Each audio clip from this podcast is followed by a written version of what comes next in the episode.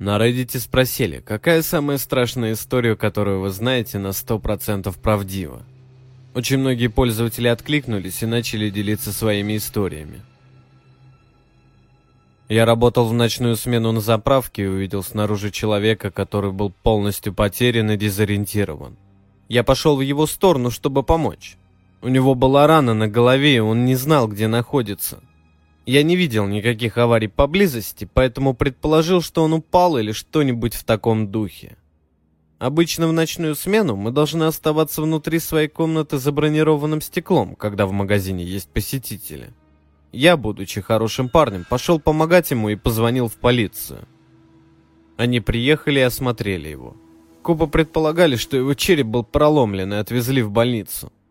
Я вернулся на работу.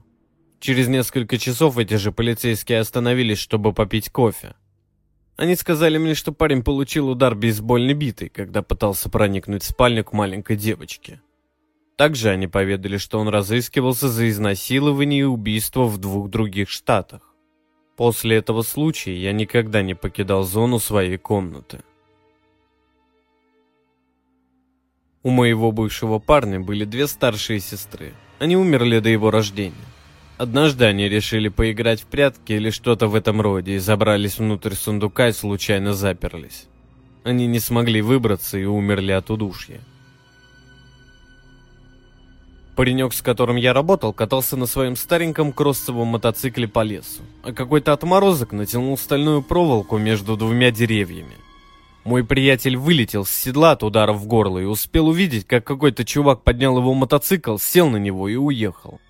Очнулся он в больнице с разрывом горла и поломанной шеей. Просто жесть, на что способны люди. Когда моя мама ехала в машине, на дорогу неожиданно выбежал какой-то парень, и она резко остановилась, чтобы не сбить его. Это произошло ночью, и было очень темно. В тот момент, когда она остановилась, из леса вышли еще трое мужчин. Они начали дергать ручки дверей, пытаясь открыть их и проникнуть в машину. К счастью, двери были заперты. Она тут же надавила на газ и уехала оттуда, не оглядываясь. Не забывайте блокировать двери после того, как заводите машину. Иначе кто знает, что с ней случилось бы, если бы она этого не сделала.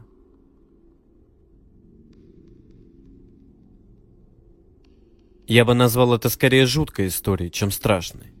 У подруги моей мамы был маленький домик, и она жила там одна. Она начала замечать странные вещи. Суп в кастрюле уменьшался быстрее, чем обычно. Часто не хватало яиц в холодильнике, в корзине появлялись влажные салфетки, которые она не использовала лишняя посуда в посудомоечной машине и так далее. Это продолжалось в течение нескольких месяцев, и она просто списывала это все на свою забывчивость. Однажды она услышала какой-то шум на чердаке и пошла взглянуть, чтобы понять, в чем дело. Она увидела там подобие комнат, которые были отделены между собой фанерными листами. Небольшое радио, плита, спальный мешок, подушка, обертки от еды и так далее. Она позвонила копам и рассказала им о своей находке – Полицейские начали следить за домиком этой женщины. В конечном итоге они поймали бездомного, взбирающегося на дерево и пытающегося проникнуть на чердак. Оказывается, он проделывал такое почти каждый день. Ждал, пока она пойдет на работу, залезал на чердак, затем спускался по лестнице и пользовался всеми удобствами в доме и ни в чем себе не отказывал.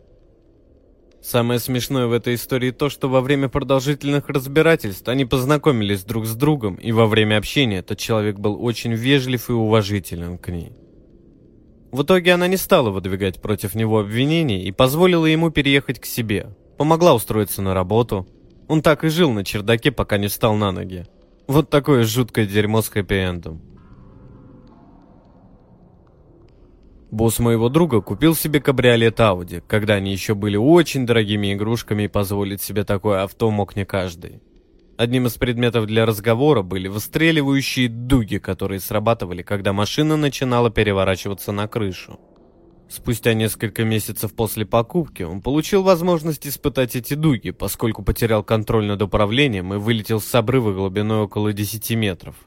Дуги сделали свое дело. Он выжил, отделавшись всего лишь несколькими порезами и царапинами от кустов, через которые он пролетел. Пока он стоял там, водитель другой машины, который стал свидетелем аварии, подошел поговорить с ним. Подходя сзади, очевидец спросил, все ли у него в порядке. Босс моего друга обернулся, чтобы ответить, и упал замертво. Оказалось, что его шея была сломана, но была цела до тех пор, пока он не повернул голову и не произошел разрыв спинного мозга. Это было в те времена, когда я подрабатывал доставщиком пиццы. Я подошел к одному из домов на колесах в парке и постучал в дверь. Чувак, который открыл дверь, был лысый, и все тело было в татуировках со свастикой. Он пригласил меня внутрь, чтобы отдать деньги. Зайдя внутрь, я увидел 10 таких же лысых парней с татухами. Я взял деньги и собирался уходить. Вдруг тот чел хватает меня за руку и спрашивает прямо в лицо. «Тебе нравятся негры? Ты уважаешь их?» Я не хотел, чтобы меня убили или покалечили в этом трейлере, поэтому я сразу ответил. «Нет, я ненавижу этих черных ублюдков!» И делаю оттуда ноги как можно быстрее. Самое страшное в этой истории то, что я черный.